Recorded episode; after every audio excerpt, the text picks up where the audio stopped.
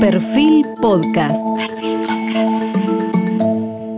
Bienvenidos. Hoy estamos con una de las políticas más importantes de la Argentina y de la oposición, la actual presidenta del PRO, Patricia Bullrich Luro Purredón. Nació en Buenos Aires en junio de 1956. Es doctora en Ciencias Políticas por la Universidad de San Martín. Fue miembro del Partido Justicialista de los años 70 a los 90 y luego creó su propio partido, Nueva Dirigencia, que se unió posteriormente a Unión por la Libertad, siendo candidata a la jefatura de gobierno de la Ciudad de Buenos Aires, compitió en aquel momento contra Mauricio Macri, más tarde se unió a su partido a Propuesta Republicana PRO, del cual es la actual presidenta. Fue parte del peronismo cuando comenzó su vida política siendo muy, muy joven en la juventud peronista. Fue parte de Montoneros, vivió en el exilio, con el regreso a la democracia volvió al país y retomó la vida política de la mano de Antonio Cafiero en aquel momento. En 1993 fue elegida diputada por la capital.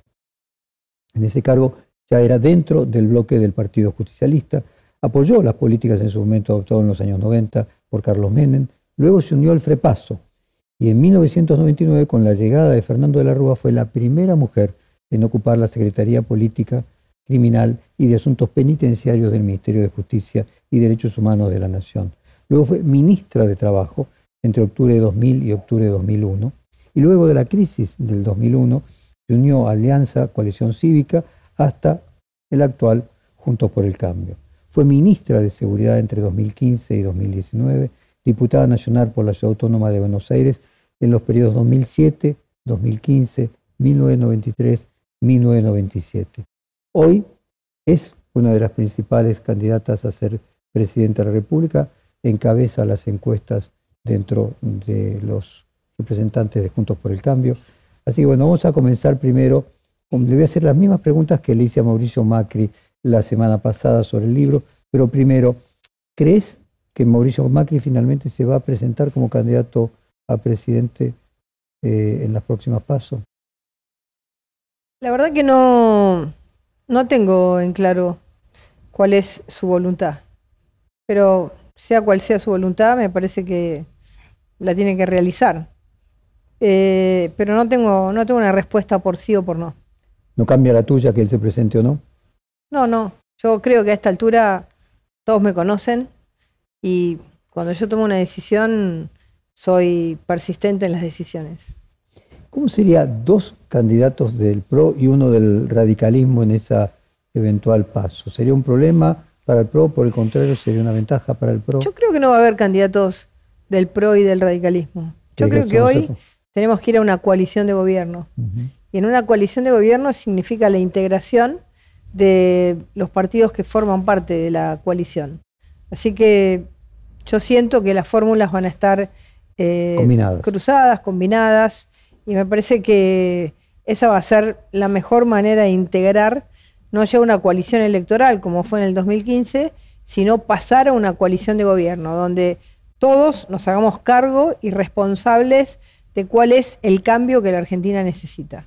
en ese sentido, el fin de semana anterior entrevisté esta misma entrevista larga a Facundo Manes, y él planteaba de que en ese contexto vos o Horacio Rodríguez Larreta o eventualmente Macri quieren un vicepresidente del radicalismo y que el radicalismo lo que quiere es tener un candidato a presidente. ¿Puede existir la hipótesis de que el radicalismo integre fórmulas con los candidatos a presidente del PRO, pero al mismo tiempo tenga una candidatura pura a presidente, como por ejemplo Manes y Carolina Rosada, y que eso sea un problema para el PRO porque divida fuerzas frente a un candidato que sea exclusivamente radicalismo? Puede pasar, puede pasar que el radicalismo, a ver, me parece total y absolutamente legítimo que el radicalismo quiera tener una fórmula radical. Em, yo creo que el país eh, hoy necesita una coalición más amplia que la que puede representar el PRO o el radicalismo, e inclusive eh, Juntos por el Cambio tiene que buscar cada vez eh, asentarse más sobre los sectores sociales que que nos votan y, cada vez ampliar ese voto. Entonces, yo siento que puede pasar, puede haber una fórmula radical y puede haber fórmulas transversales. Yo creo en esa transversalidad, creo en esa integración, porque creo que en el anterior gobierno, que unos eh, gobernemos y los otros acompañen, no fue la mejor fórmula. La mejor fórmula es que todos nos hagamos cargo eh, y consensuemos a fondo cuáles son los cambios que el país va a llevar adelante, porque eso es apoyo legislativo, apoyo de las provincias, eh, una organización política que se pone en marcha para llevar adelante y defender los cambios que vamos a proponer, que sabemos que de entrada van a tener muchos actores de veto, muchos que nos van a querer vetar, ya están anunciando que nos van a vetar desde el primer día. Entonces, como ya conocemos eso, más vale que estemos todos bien juntos. Eh, Mauricio Macri en un reportaje reciente dijo de que te vea a vos eh, presidenta. ¿Es, te, preocupa que te apoye? ¿Te alegra que te apoye? ¿Es un problema que el expresidente marque su preferencia por algún candidato?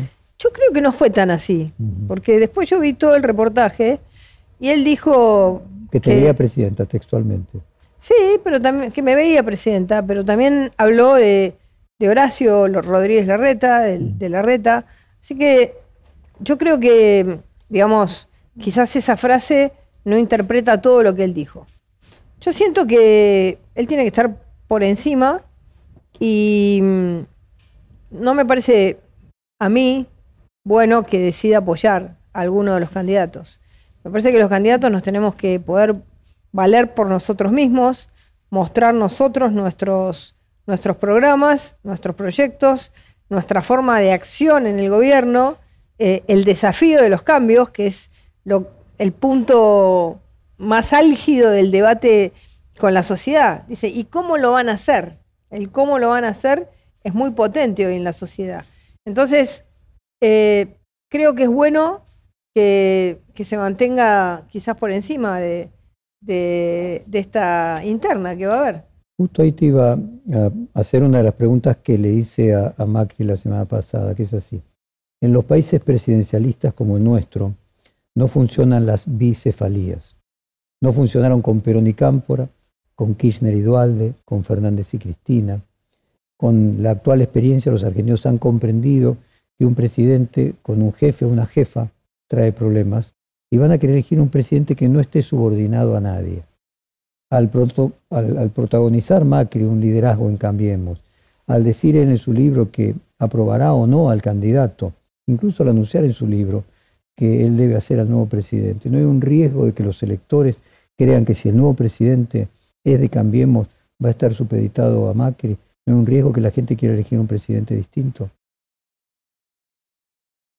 Yo siento que en mi caso tengo la suficiente personalidad y la he demostrado a lo largo de los, lugares en los que he tenido que estar, eh, que siempre han sido lugares complejos, difíciles, con manejo de, mucha gente, de organizaciones complejas como son las de seguridad, de las instituciones de la seguridad, de las instituciones penitenciarias. Así que mm, yo creo que el aporte que puede hacer Mauricio Macri es un aporte a decir, ojo con esto, que por ese camino ya fuimos y no nos fue bien. Me parece que es más un aporte de ese tipo eh, y no un aporte de intentar, y no lo veo en su personalidad, de intentar ser el jefe, porque jefe en un país presidencialista o jefa hay uno solo. Y eso lo sabemos los argentinos, lo hemos sufrido en muchas oportunidades. Hemos tenido gobiernos cortos, como fue el caso de Cámpora, em, gobiernos donde, digamos, Dualde no terminó de aclarar que no era el jefe de Kirchner y Kirchner lo terminó aplastando cuando Dualde podía haber sido un actor importante en, los consejos que le hubiera dado a Kirchner. Em, entonces, bueno, ni hablar de esta última experiencia.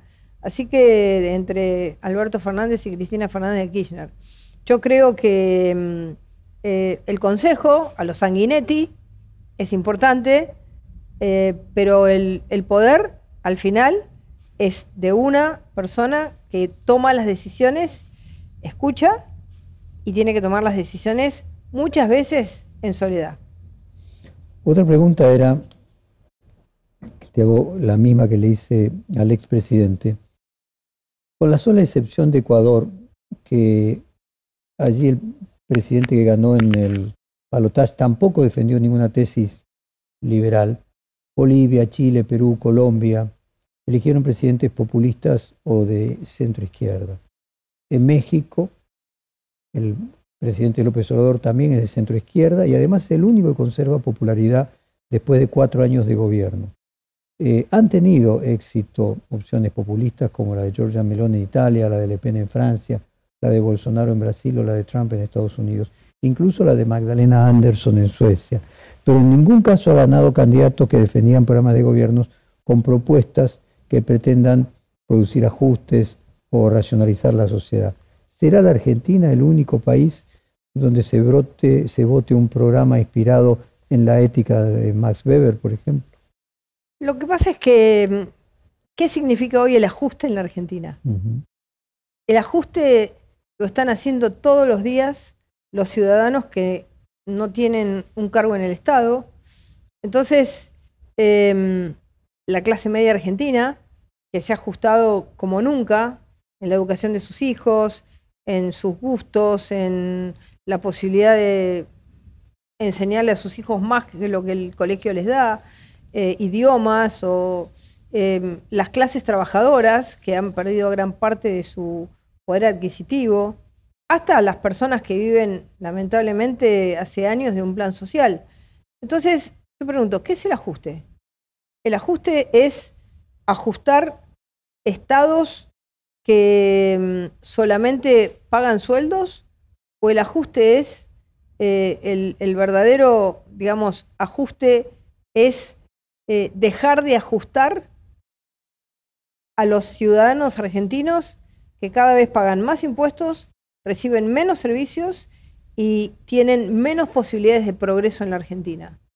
Eh, si lo que nosotros llevemos adelante, que es tener un Estado acorde con, con que la producción pueda crecer, va a ser un desajuste, exactamente lo contrario, va a permitir desajustar este empate permanente entre un Estado infinanciable y una eh, política de aumento de ingresos o de inflación permanente. Digamos, generar un equilibrio eh, nos va a permitir volver a soñar en el progreso. Así que yo creo que la palabra ajuste hoy en la Argentina habría que dar la vuelta y decir el ajuste es lo que hace permanentemente el gobierno con un 100% de inflación, porque todos los días le ajusta los bolsillos a todos los argentinos. A ver si te interpreté bien, vos comenzaste diciendo eh, a todos aquellos que no tienen un trabajo en el Estado. ¿Se puede decir que en realidad ajuste hay siempre, nada más que en un caso se ajusta a unos y en otro caso a otros? Absolutamente. Es decir, es el, digamos, los argentinos tenemos un sueño de tener un, Estado que nos brinde servicios. Eh, pero ahora esos servicios están eh, totalmente desarmados. si vos decís, voy a tener un servicio de educación como el que quiero para mis hijos, voy a tener un servicio de salud y de seguridad como el que quiero para mis hijos, para mi familia, para mi provincia, em, los argentinos estamos dispuestos a financiar eso. Lo que no estamos dispuestos es a financiar un desajuste que cuando vos lo mirás en el Estado es increíble. Vos mirás el Ministerio de Desarrollo Social y tenés una Secretaría de Desarrollo Social. Abajo tenés una Subsecretaría de Desarrollo Social. Al costado tenés cuatro direcciones de integración del desarrollo social. Al lado una de la economía popular. Al lado otra de la economía social.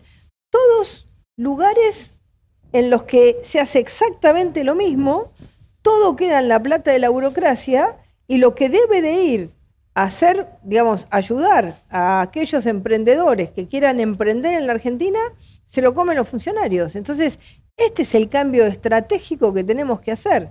Y haciendo ese cambio estratégico, em, te vas a dar cuenta, o nos vamos a dar cuenta todos, que em, estamos desajustando donde se ajustó siempre, que fue en la sociedad que trata de tener su almacén, su fábrica, su empresa, es laburante, siempre se ajustó por ahí.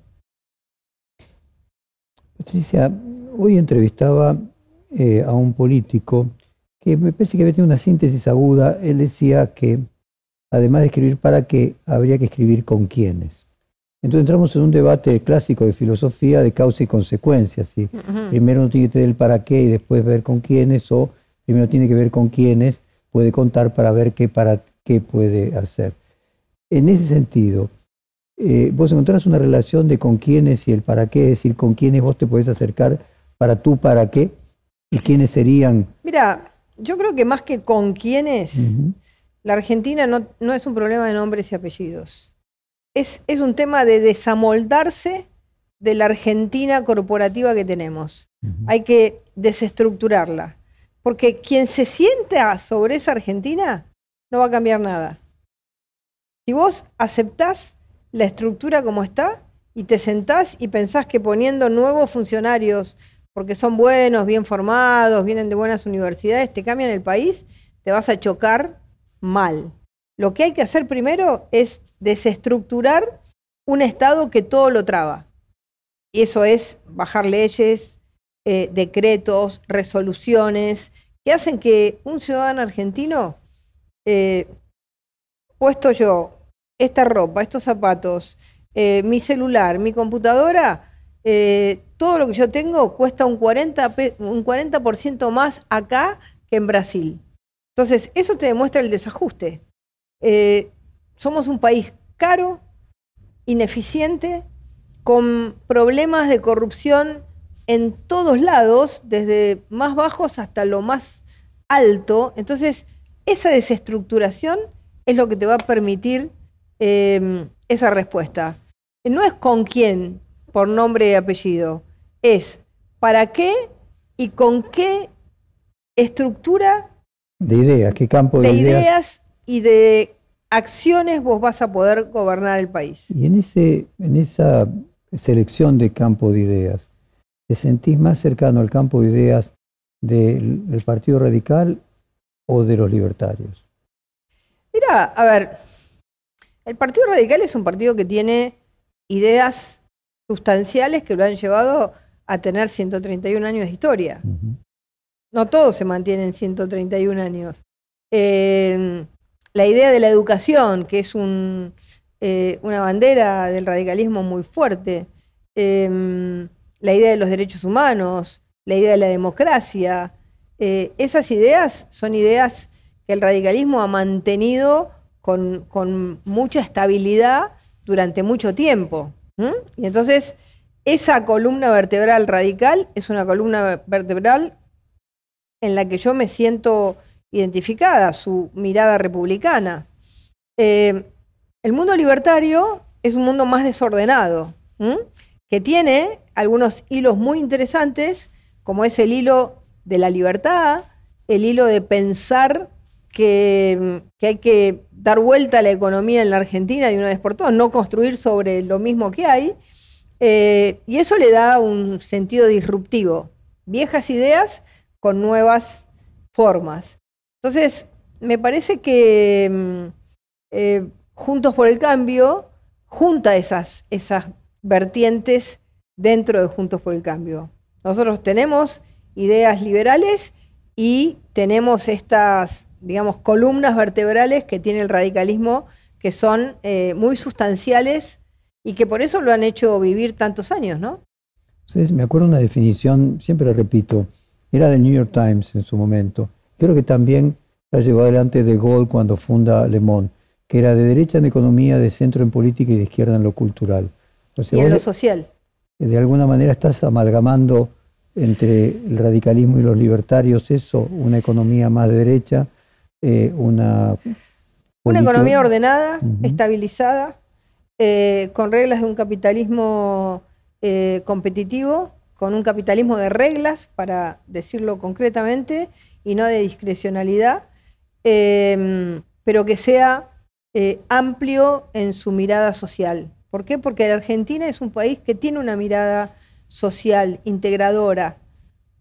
La escuela, la educación, la cultura, la idea de la clase media es una idea de integración, de, poder ser, de poder eh, ser feliz, de poder tener bienestar, progreso y a la vez vivir en un mundo de cultura, de teatro, de cine, de museos. Entonces, me parece que esa, eh, o, de las culturas que vos podés tener en, en, Jujuy o en Catamarca, cada lugar, o Salta, cada lugar tiene su cultura. Entonces, yo sinceramente creo que mm, em, esa integración es muy importante para, para el futuro. Es decir, hoy el mundo no se rige por una idea sola eh, desintegradora de, todas las demás. No, hoy el mundo se rige por la capacidad de integrar, eh, teniendo una línea que es la libertad, un capitalismo competitivo, que el Estado tenga el tamaño adecuado, que los impuestos, impuestos no sean eh, confiscatorios, teniendo una serie de ideas económicas, a eso le tenés que sumar, darle a la educación, a ver, dejar de hacer escuelas solo y no tener educación. tenemos que tener escuelas que eduquen. No digo que no todas las escuelas educan, pero que ahí tenemos que poner un cambio de fondo, de fondo, no tengo la menor duda. Entonces, siento que, es una economía competitiva y un, una, un abrazo social a una población que sufre mucho. Eh, vos hablabas de los valores republicanos eh, y del eh, legado histórico del radicalismo y en ese sentido también de los, del pan-radicalismo, como puede ser Elisa Carrió, que en su momento incluso vos estuviste cerca de ella. ¿Qué te pasa al escuchar a Elisa Carrió denunciar que Juntos por el Cambio la espió durante su gobierno? Bueno, me duele, me duele. Em, yo nunca puedo imaginar que un gobierno como el nuestro, democrático, republicano, eh, transparente, pueda utilizar un aparato del Estado para espiar a alguien de, la misma fuerza política. Em, pero me duele que lo, que lo diga y ella tendrá que probar si fue así o no fue así. Sinceramente, em, me duele mucho. Por eso yo creo que hay que animarse a desarmar los servicios de inteligencia como están en la Argentina. Y ¿eh? voy a la otra pregunta que le hice a Macri que te quiero hacer. Acá dice, cuando se comenzó el gobierno, algunos partidarios propusieron el cierre de la AFI, porque creían que era una fuente inagotable de problemas. Dijeron que fue raro colocar al frente de la AFI a un amigo personal, decían esto a Macri, sin experiencia en la materia. Este es uno de los temas que más se le critica. ¿Fue correcta la decisión de haber mantenido la AFI y haber colocado a una persona sin experiencia al frente? Yo creo que teníamos que haber hecho un cambio mucho más denso y más fuerte en la AFI, porque mm, ya venía muy, todo muy manchado. Todos los gobiernos se acusaron de utilizar la AFI o la CIDE en su momento eh, en beneficio propio. Con lo cual yo creo que hay algunas cosas que son soluciones drásticas. Creo que mm, nosotros tenemos que tener un servicio de inteligencia que tiene que mirar hacia, hacia el mundo, eh, pero que hay que hacerlo de nuevo. Hay que hacerlo de nuevo. Eh, se le dará oportunidad a la gente que no ha tenido o que no, que no tiene, lo que no puede tener los que están en la AFI es un anclaje político con alguien o un anclaje judicial. Tienen que ser analistas que sepan lo que necesita el país y gente preparada para estar en, bases internacionales que la Argentina necesita y tener una relación excelente porque hoy la inteligencia es intraagencias, todas tienen que poder confiar en la nuestra para enviarle la información. Entonces, considero que vamos a tener que rearmar totalmente el sentido de la inteligencia y yo apuesto a que sea en una ley donde haya un consejo en el que participen todos los actores políticos. La inteligencia no puede estar solamente en manos del oficialismo, tiene que, tiene que ser un, consejo de Estado eh, con profesionales los que manejen la inteligencia en la Argentina. Decime, en este, ¿con quiénes? ¿Pensás que habría que sumar también a parte del kirchnerismo en un eventual gobierno de Juntos por el Cambio en diciembre del año próximo? En este momento los veo que mm, nombran al PRO o a Juntos por el Cambio y ellos ya nos niegan, nos, nos quitan la posibilidad de ser actores de la democracia. Todo el tiempo nos quieren sacar de la democracia, ¿no? Desde el caso Maldonado hasta ahora nos quieren echar de la democracia. Y nosotros somos profundamente democráticos. Entonces, creo que tienen que tener una escuela de aprendizaje democrático para poder eh, lograr que no sea una, una pelea permanente y que ellos piensen qué pueden aportar en una Argentina futura. Si van a seguir, digamos, enamorados de un mundo que fue o se van a animar a pensar la Argentina eh, que finalmente hoy la vemos, ¿no? Hoy vemos la pobreza, hoy vemos la, la desidia, hoy vemos el desastre. Entonces, ¿quién quiere ayudar a arreglar ese desastre? Yo no voy a mirar el pasado, quiero mirar el, futuro de los que quieren arreglar ese desastre, pero tienen, tienen que hacerlo, no tienen que poner condiciones todo el tiempo para que todo quede igual. ¿Con quién crees que te va a tocar competir del frente de todos si ganas la interna de Juntos por el Cambio? Ay, ay, ay, no tienen candidato. ¿Qué te imaginas que va a pasar? Y yo creo que Cristina Fernández de Kirchner no, no se va a presentar finalmente, con lo cual creo que está para cualquiera. No, no, no hay un, un líder, eso es un peligro, porque puede pasar lo mismo que pasó. Pero hoy el o sea, ¿crees que el candidato sería Sergio Massa por un lado o el, propio Alberto Fernández en una, una reelección? Yo a Sergio Massa no, no, no lo veo no lo veo, lo veo que mm, su tarea actual va a ser incompatible con su candidatura. Y Cristina Kirchner tiene, digamos, el mayor dominio sobre la fuerza política, pero todos sabemos que ya una vez dijo no puedo ser número uno, ahora con esta crisis mucho mm. menos. Entonces... ¿Terminará en estas circunstancias consagrándose esa fórmula Alberto Fernández, Daniel Scioli? Pero Alberto Fernández con el papel que hizo no puede presentarse de nuevo. No sé, poder puede, por supuesto, y tiene el derecho de hacerlo, pero creo que no sería muy competitivo, ¿no? Y si no es Massa, no es Cristina. Bueno, podrá ser un gobernador, podrá ser un, no sé, uno de la cámpora, eh, la lógica sería que sea alguien más parecido. Por ejemplo, Aguado de Pedro, ¿te imaginas alguien así? ¿Vos crees que Yo no conozco a Aguado de Pedro, nunca lo vi, así que no tengo mucha opinión sobre él. Eh, pero, a ver, la lógica sería que sea alguien que represente más las ideas que son predominantes en el peronismo que es el kirchnerismo. Porque Cristina es la, digamos, cuando uno pregunta entre los candidatos, ¿A quién votarías? ¿A Cristina, Alberto, a Massa? Cristina les gana a todos. Ahora, ella tiene un problema con la sociedad. Entonces, es más lógico que sea alguien que esté más cerca de ella. No, no, lo, no lo mejor para el país, pero lo más lógico en términos de competencia electoral. ¿Cómo más que llega la economía a las elecciones? ¿Cuál es el escenario que vos y tus asesores imaginan? Nosotros creemos que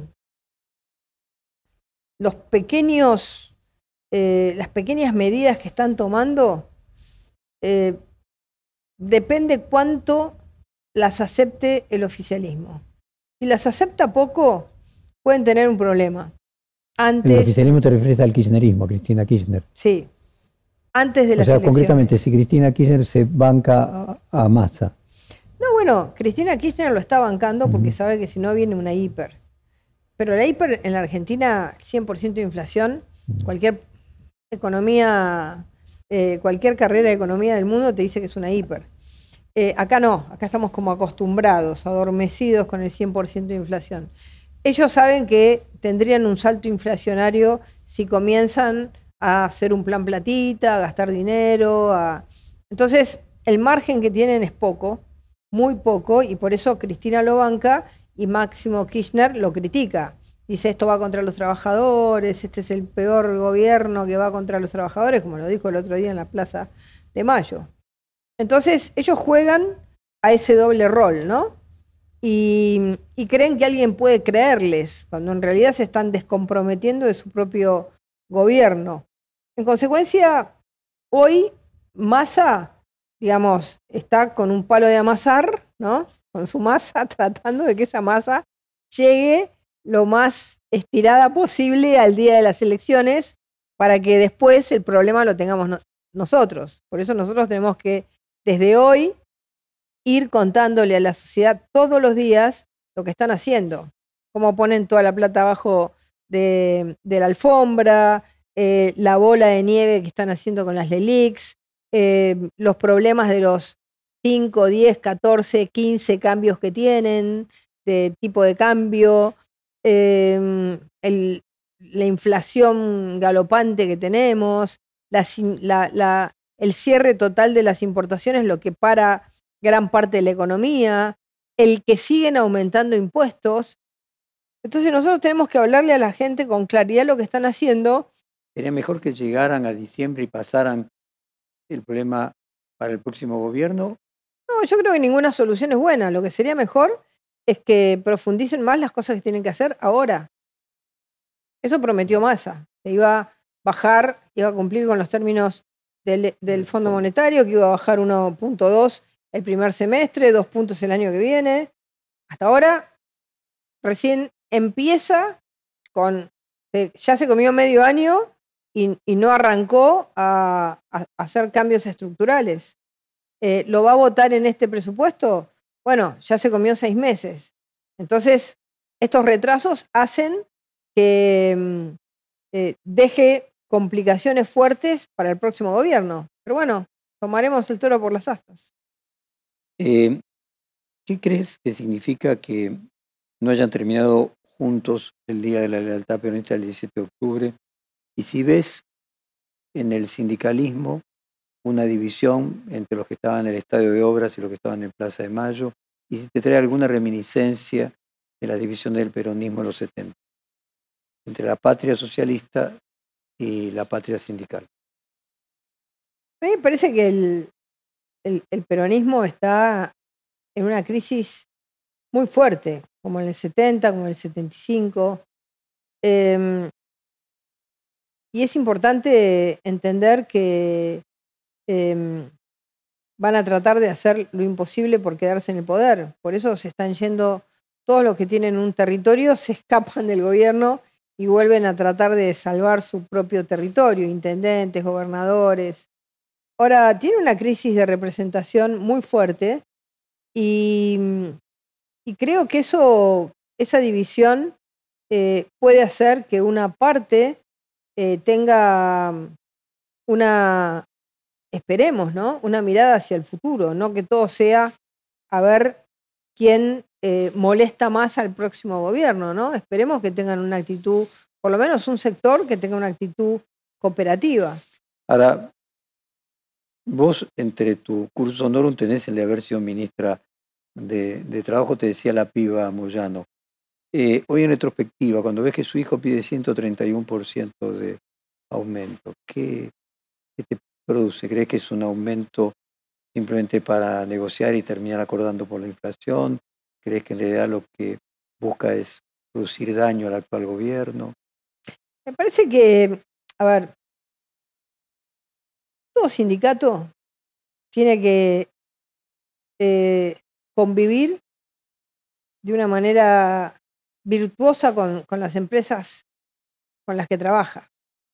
Porque sindicato que cierra empresas, sindicato que funde camiones, sindicato que, destruye fuentes de trabajo, termina viviendo del sindicato, de las fortunas personales y la gente se va quedando sin trabajo. Lo que de alguna manera casi pasa con, neumáticos. Entonces, me parece que eso de siempre hacer la bravuconada, de pedir más, em, no termina entendiendo que eso, ese más es menos plata para 47 millones de argentinos. Porque si el transporte aumenta un 20, 30, 40 o 130%, eso va a significar que los fideos, que la polenta, que la carne, que todo lo que es transportado en la Argentina va a aumentar. Entonces, es como decir, yo acá en mi pequeño mundo eh, pido esto. Y todo lo que esto influya en la economía argentina, no me importa nada. Entonces, esa es la Argentina de las corporaciones, diciendo yo defiendo lo mío y todo lo demás no son trabajadores. Todos los trabajadores que le va a aumentar todo, si vos tenés un aumento desmesurado, por lo menos un aumento ligado a la inflación, pero desmesurado, es que todos paguemos todo más. Entonces, esta es la Argentina que hay que terminar, la de que cada cual arregla su juego, ¿no? Y todos los demás que se joroben. ¿Cuál sería el rol de los sindicatos con tu propia experiencia de haber sido ministra de Trabajo en una eventual presidencia tuya el año próximo en diciembre? Para mí el rol de los sindicatos es que digan en que hagan y ejecuten lo que dicen en público y muchas veces en privado. En privado mucho más que en público. Yo el otro día lo escuché en idea a varios sindicalistas hablar de la necesidad de modernizar las leyes laborales. Bueno, ahora hay que hacerlo. No hay que ir en privado y decir no, porque yo creo que esto todo anda mal, después cuando hablas en público decir todo lo contrario. La Argentina necesita verdad. Si vos crees que hay que cambiar las leyes laborales porque estas ya no sirven más, bueno, decirlo en público y en privado. Animate. Animate a ser parte del cambio y no te quedes en un status quo que solo te sirve a vos. Entonces, necesitamos como política verdad. Basta de dobles discursos, basta de parámetros diferentes, basta. Basta porque esto nos ha hecho mucho mal a los argentinos. Contanos el otro reportaje yo vos dijiste que tu ministro de Economía sería Carlos. Contanos. O Luciano Laspina. O Luciano Laspina. Ya pasaron más de medio año de ese reportaje. Contanos cómo imaginar la economía en tu presidencia a partir de diciembre del año próximo. Bueno, por supuesto que hay que saber el punto de partida, pero mm, me la imagino con cambios muy rotundos en, en todo lo que hace a lo que yo te describía, que es esta plataforma de problemas que la Argentina tiene, ¿no? De eh, una economía muy complicada, vos subís impuestos para bajarle algunos, ¿no? Terminás teniendo artículos en ganancias donde por ahí se escapa un montón de gente y no pagan impuestos las ganancias y otros sí. Es decir, el, el país de las inequidades. Entonces, lo primero que me imagino es generando una especie de tabla rasa para terminar con todos estos eh, kioscos que vos tenés que tienen asignaciones específicas, que, mm, de alguna manera complican toda la economía en la Argentina. Em, vamos a tener que hacer un plan de estabilización. Para eso, eh, uno puede tomar una medida importante como es utilizar otra moneda además del peso, como es el, dólar o la moneda que la gente elija, pero la gente va a elegir el dólar, y tener un sistema bimonetario, como tuvo... Vos hablaste de eso, un sistema bimonetario. ¿Cómo sería ese sistema bimonetario? Ese sistema es que vos podés... Eh, sería una manera de... Perú, no sé, digo, me imagino. Perú, Perú es, es un ejemplo, Uruguay es otro ejemplo, que vos podés hacer todo tipo de transacciones directamente en dólares. Lo que de alguna manera eso te desarma el, el cepo sin que vos tengas que Em, desarmarlo con, una, con un salto inflacionario, como podría suceder. Por eso este gobierno sigue con el cepo, porque pero va abriendo como dólares distintos porque sabe que el dólar como lo tiene es un dólar irreal, ¿no? Un dólar que está, digamos, una persona puede comprar una máquina a, a, ciento, a un dólar de 150 inmediatamente al otro día la puede vender a un dólar de 300 en cash, ¿no? O un auto. Cualquier cosa que compres en dólares oficiales, después lo puedes vender en dólar, en dólar paralelo y te ganas el 100%. Entonces, es, es muy real lo que está pasando. Entonces, el bimonetarismo lo que te permite, es un, es un anclaje jurídico importante, te permite que vos puedas generar transacciones en dólares. pensá en vaca muerta, pensá en la minería, pensá en el campo, pensá en, en todas las producciones regionales Transacciones de la Argentina. internas o externas, Todas. independientemente Vos- del Banco Central. Vos puedes utilizar el dólar y comerciar con, comerciar con el dólar y comprar y vender en dólares con total libertad. dentro del país. Sí, sí, den- den- dentro del país y también puedes importar. Y también puedes usar el peso porque, a ver, Pero a ver, vos la, lo la que planteas también es liberar el cambio, entonces. eso, eso inmediatamente te genera un... Sí, puede pasar va, el dólar de 150 a 300 te- para te poner. va a pasar a un dólar, vamos a ver, O vamos ver. 270. hay que mirar, hay que mirar a dónde lo anclas, porque una de, la- una de las maneras de bajar la inflación es que eso te permita anclar para a partir de ahí lograr que la inflación vaya bajando, porque es lo más importante que vos tenés que hacer, pero vos primero tenés que como que reacomodar precios para empezar un plan de estabilización. Eso lo estamos discutiendo con La Espina, lo estamos discutiendo con Melconian. Eh, Melconian está en la Fundación Mediterránea y él es autónomo de cualquier partido. La Espina es del, PRO y trabaja en nuestros equipos de gobierno. Eh, también está eh, Hernán Lacunza trabajando en la Fundación Pensar. Pero lo importante es que el plan de estabilización se hace logrando algunos principios. El principio del equilibrio fiscal, eh, el principio y la decisión de dejar de emitir, son principios fundamentales para que vos puedas ordenar la economía. Eh, el tema es el gap que vos vas a tener, el- el tiempo entre el, el equilibrio que vos tengas que lograr y qué cosas del Estado vas a empezar a, a- a sacar para poder tener ese, ese, Yo te- ese equilibrio fiscal. Y te digo que cuando te, pon- te metes en el Estado, eh, entre estructuras, asignaciones específicas, eh, planes que están, eh, no planes sociales, sino programas que están en 10 ministerios distintos. sí que hay gasto superfluo que permitiría llegar no, al punto de equilibrio. No, no, no exactamente al punto de equilibrio. Al punto de equilibrio hoy con el mismo, con los mismos impuestos. Digamos, de alguna manera, ese es un punto de equilibrio que todavía no es justo, porque, Porque habría que bajar los impuestos. porque los impuestos todavía son muy Bueno, altos. permíteme, yo te escuché. Ese es el segundo paso que vos tenés que hacer, que es muy importante, porque es lo que te va a permitir que vos puedas producir liberar a la economía, ¿no? Yo te escuché en un reportaje de Cadena 3 decir textualmente, miro con atención el plan del Istras que ha decidido bajar los impuestos. Obviamente esto es antes de que el Istras renunciase. Sí, ¿Qué, te generó ver que No, ese es- plan colapsó en 45 bueno, días? colapsó porque colapsó porque Europa está en una política absolutamente eh, conservadora y no se da cuenta que por ahí es un momento keynesiano.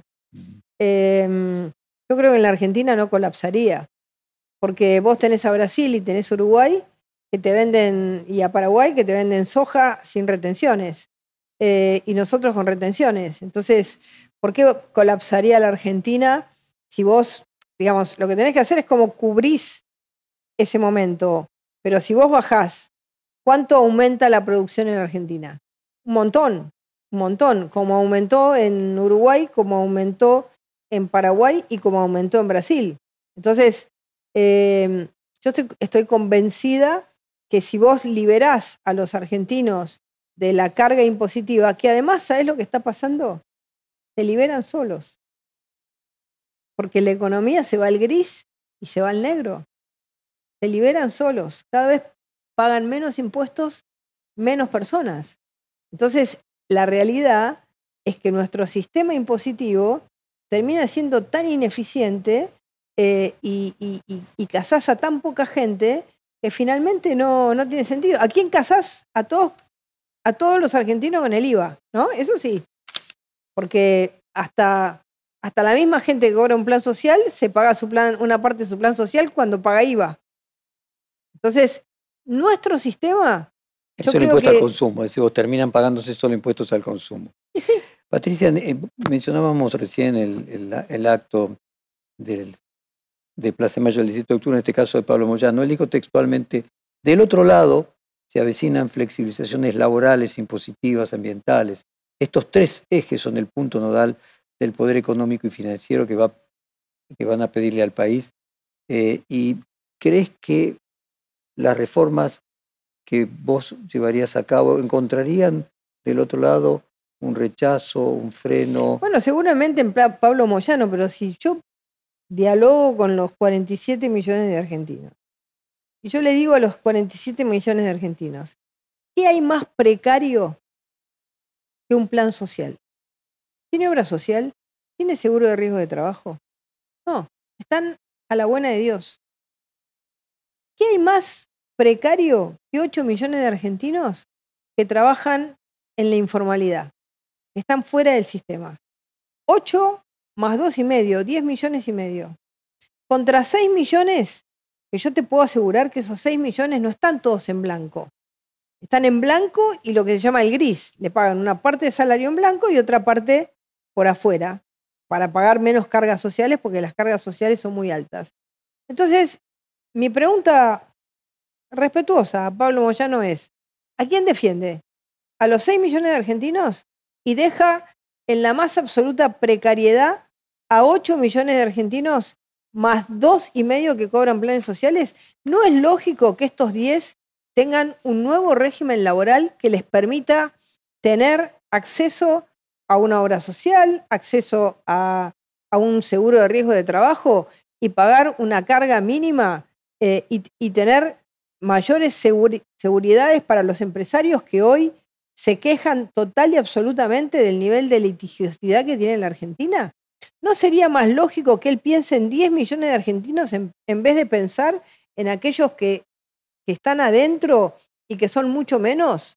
¿Qué es más razonable? ¿Qué, qué, te, lleva al progreso? ¿Quedarte con menos trabajadores y los otros los dejas tirados? ¿O pensar en todo el universo de trabajadores? Entonces, nuestra propuesta es que todo el universo de trabajadores tengan una protección y son más los que están desprotegidos de los que están protegidos. Entonces, eh, el sindicalismo tiene que empezar a pensar si se va a quedar con los casi, casi ninguno, porque ya nadie se afilia a un sindicato, que tienen, o se van a empezar a preocupar por todo argentino que trabaja. Debe ser otra de las preguntas que le hice al expresidente Macri relacionado con este mismo tema. Cuando se buscó el cambio de régimen previsional, se produjo una agitación, una movilización enorme, tiraron toneladas de piedra en el Congreso. Eh, si hoy se promueven cambios mucho más radicales que aquellos, además tomando el régimen laboral, los planes, ¿cómo podría haber sido, cómo podrá llevarse adelante? Bueno, en primer lugar, lo primero que hay que pensar es por qué de golpe tiran 14 millones de de 14 toneladas de piedra y de golpe con eh, el desastre previsional que hizo este gobierno, que los jubilados perdieron aproximadamente un 30% de sus ingresos eh, en promedio, eh, no pasa nada. Entonces, esas 14 toneladas de piedra, ¿son la sociedad o esas 14 toneladas de piedra son un grupo organizado que intenta voltearte el gobierno todo, todo, todo el tiempo. Entonces, eh, habrá que plebiscitar cosas para aislar a aquellos que con minorías intensas se intentan frenar el gobierno. O sea, el modelo uruguayo, por ejemplo, de plebiscitar estas reformas y, que tengan la legitimidad de tener la mayoría. Exactamente. Para desbloquear los bloqueos que te hacen permanentemente. Me parece a mí o te veo mucho más moderada y de, de centro eh, y que probablemente estés viendo que ya conquistaste eh, un sector y ahora vas a la búsqueda del otro. Y al mismo tiempo, en otro reportaje con el historiador Pablo Gerchunov, él decía de que, creo que le dio incluso cursos en su momento a Horacio Rodríguez Larreta de Economía, que Horacio Rodríguez Larreta endurece su discurso, pero que en realidad no es un halcón, sino una paloma. ¿Puede ser que cada uno esté buscando conquistar al, al elector del otro? Mi paso por el Ministerio de Seguridad em, me llevó a, tener que hacer políticas fuertes. Em, pero yo, Te dio una piel más gruesa. ¿Eh? Te dio una piel más gruesa. Sí, sí, sí, es, es un lugar muy complejo. Ahora, yo siempre creí en, en, dos ideas. En la idea de, la, de una economía abierta, competitiva, eh, pero también en, en, un, en una idea social que la Argentina tiene, a diferencia quizás de otros países latinoamericanos. O sea, hay algo peronista adentro todavía que queda en ese sentido. Es que, a ver, la Argentina está llena de escuelas, llena, por todos lados, el modelo Sarmiento. Hay, hay que mejorar la educación, pero tenemos esa estructura. La Argentina está llena de hospitales, tenemos que mejorarlos, pero tenemos esa infraestructura, la tenemos que levantar. Entonces, eh, yo creo en eso, creo en, que la Argentina tiene muchas cosas que tiene que levantar. Entonces, em, de alguna manera quizás eh, con lo que no coincido, y en eso sí soy halcón, totalmente, es en la idea de un pacto con aquellos que van a seguir con todo lo mismo, que no se van a animar a cambiar. Ahora, si hay muchos actores que se animan a un cambio en serio, para mí es bienvenido. Es decir, yo siendo ministra de Seguridad, cuando bajé los, los homicidios al, al nivel más bajo de la historia argentina, lo hice con los 24 ministros de seguridad del país. No lo hubiera podido hacer de otra manera. Porque un homicidio ocurre en San Juan, o un homicidio ocurre en Salta, o un homicidio ocurre en la provincia de Buenos Aires. Entonces, eh, yo siempre supe trabajar eh, con todos para lograr objetivos. Pero el problema, el tema fundamental es que vos trabajar para lograr un objetivo. Y lo conseguimos todos. Eh, lo que no puedes hacer es hacer un acuerdo para dejar todo como está. Porque esta Argentina de la decadencia no va más, no va más. Uno de los reportajes que hicimos era junto con Bernie. ¿Cómo ves hoy la evolución de Bernie como ministro de Seguridad de la provincia de Buenos Aires en función de los últimos acontecimientos que hubo, caso del partido de fútbol, por ejemplo? Bueno, a ver, son temas que hay que ocuparse más. El fútbol, ni bien vos le, no le tenés rienda corta, se te escapa, como pasó en ese partido. Em, me parece que hay que ser persistente, ¿no? Nosotros éramos persistentes. En cada partido, en cada momento, cada vez que la selección jugaba, cada vez que venía alguien a jugar a la Argentina, había operativos. Nunca, nunca le aflojamos porque es como que cuando vos aflojás, se te vuelvan a rearmar. Y a mí me parece que ese partido estuvo desordenado, no, no le prestaron la suficiente atención. Te puede pasar, te puede pasar. A nosotros nos pasó con Boca River y terminó el ministro de Seguridad de la ciudad yéndose. Em, te puede pasar, pero. Y a nosotros. no, sorprende que, por ejemplo. No nos pasó nada, nos pasó que le tiraron unas piedras al, al ómnibus mm. y se armó el despelote. Por eso te, sorprende de que en este caso el ministro de Seguridad de la ciudad se tuvo que ir, en el caso de Bernie parece que estuviera blindado absolutamente. Bueno, yo creo que son decisiones que tiene que tomar quien conduce, ¿no? Eh, nosotros lo que pasa es que teníamos una semana después el G20. Entonces, para la Argentina, un G20, me acuerdo esa semana, no hubo, no hubo nadie que no dijera, ¿y estos van a manejar el G20? Yo no estaba a cargo, estaba a cargo de la ciudad, pero ¿y estos van a manejar el G20? Y el G20 fue un relojito. Entonces, em, yo quizás y esto yo lo había hablado con Mauricio, le había dicho, ¿por qué no corremos la fecha del Boca River y le pedimos a la Conmebol hacerlo después del G20? Yo tenía una sensación de que algo podía pasar. Tenía algo, algo adentro que me decía que un, partido así una semana antes no era bueno. Em, esas cosas intuitivas. Eh, bueno, por supuesto que no pasó, siguió, pero hay veces que hay que tomar decisiones claras eh, para, para y, ser persistente. Nosotros fuimos persistentes. Nunca dejamos entrar a, uno, a un barra brava en ninguno de los partidos desde el día que asumí como ministra hasta el día que me fui. Nunca, nunca. Siempre los controlamos. En este partido de gimnasia vos ves que se desordenó. Estaban todos en la puerta. Un peligro, peligro. Una semana antes había habido una masacre eh, con 131 muertos, creo que fue en Malasia eh, o en Indonesia. Em, la verdad es que un peligro. Eh, estuvo mal manejado. Ahora, ¿un ministro está todos los días en todos los partidos de fútbol? No, pero tiene que tener un equipo esté siempre a cargo de cada cosa en la que en la Argentina se repiten las conductas.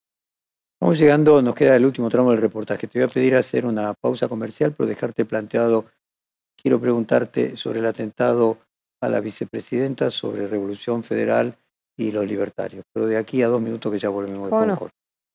Cuando volvemos con Patricia Bullrich en el tramo final del reportaje, vos fuiste la única de tu partido que, por lo menos yo entiendo, no se manifestó públicamente en repudio del atentado a la, a la vicepresidenta. ¿Cuál era el, el mensaje que emitías al no emitir mensaje?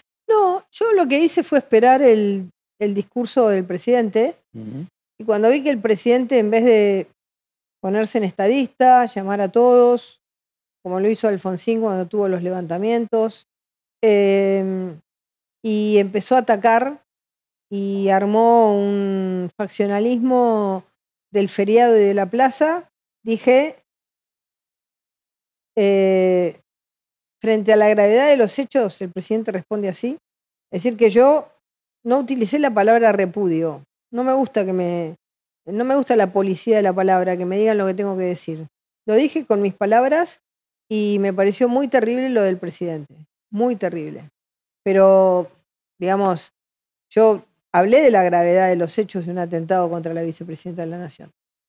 Patricia, Rodolfo Tailade, diputado nacional del Frente de Todos, eh, dijo que Sabat Montiel, te digo textualmente, está absolutamente vinculado a Bullrich y a Milley. Eh, ¿qué, visión tenés de esta gente de Revolución Federal? No los conozco, no tengo ni idea. Eh, me parece que lo de Tailade es querer encontrar algo inexistente. Em, y por otro lado, lo que hizo, a ver, yo distinguiría, ¿no? Eh, los que hicieron, los que produjeron el atentado, les tiene que caer todo el peso de la ley. Eh, ¿Qué es Revolución Federal?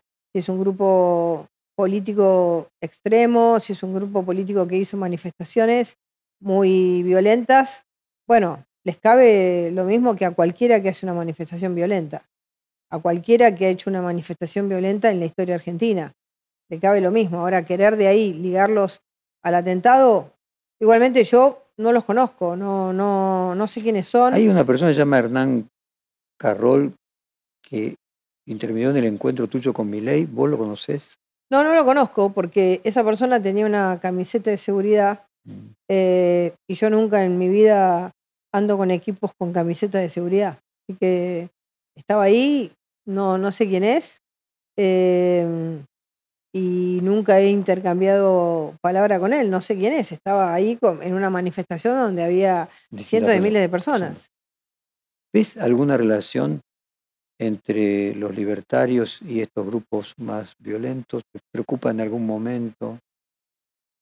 Yo creo que mm, la, la política argentina em, ha tenido en, determinado momento eh, una serie de, grupos que extreman total y absolutamente el discurso, las palabras, todo.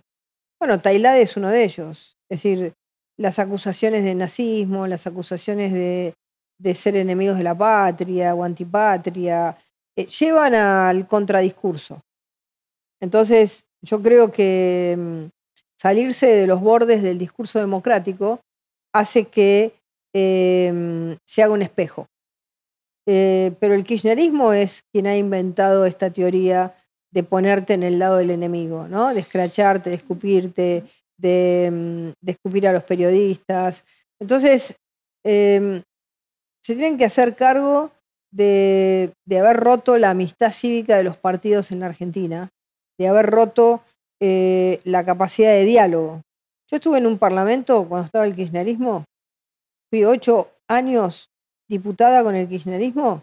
En los ocho años, nunca en la vida, nunca nos permitieron participar de un debate parlamentario. Nunca. Iban, bajaban el proyecto, decían, esto lo hacemos nosotros, nosotros tenemos el poder, ustedes no existen, y no existíamos. Em, no habilitaban nunca el debate democrático, el debate parlamentario, la posibilidad de que el, pienses que el otro puede tener algo para aportar al país. Entonces, ha sido muy negativo esta teoría schmittiana, que vos la conocés muy bien, o esta teoría eh, más, más, más moderna del, de la construcción del enemigo, del populismo extremo que te lleva a, que vos, digamos, te construyas en tanto tu enemigo. Eh, yo soy muy contraria a esa idea, pero creo que esa idea trae una acción-reacción. Eh, estamos yendo al final del reportaje. Vos tenés una experiencia de haber estado en Montoneros muy jovencita.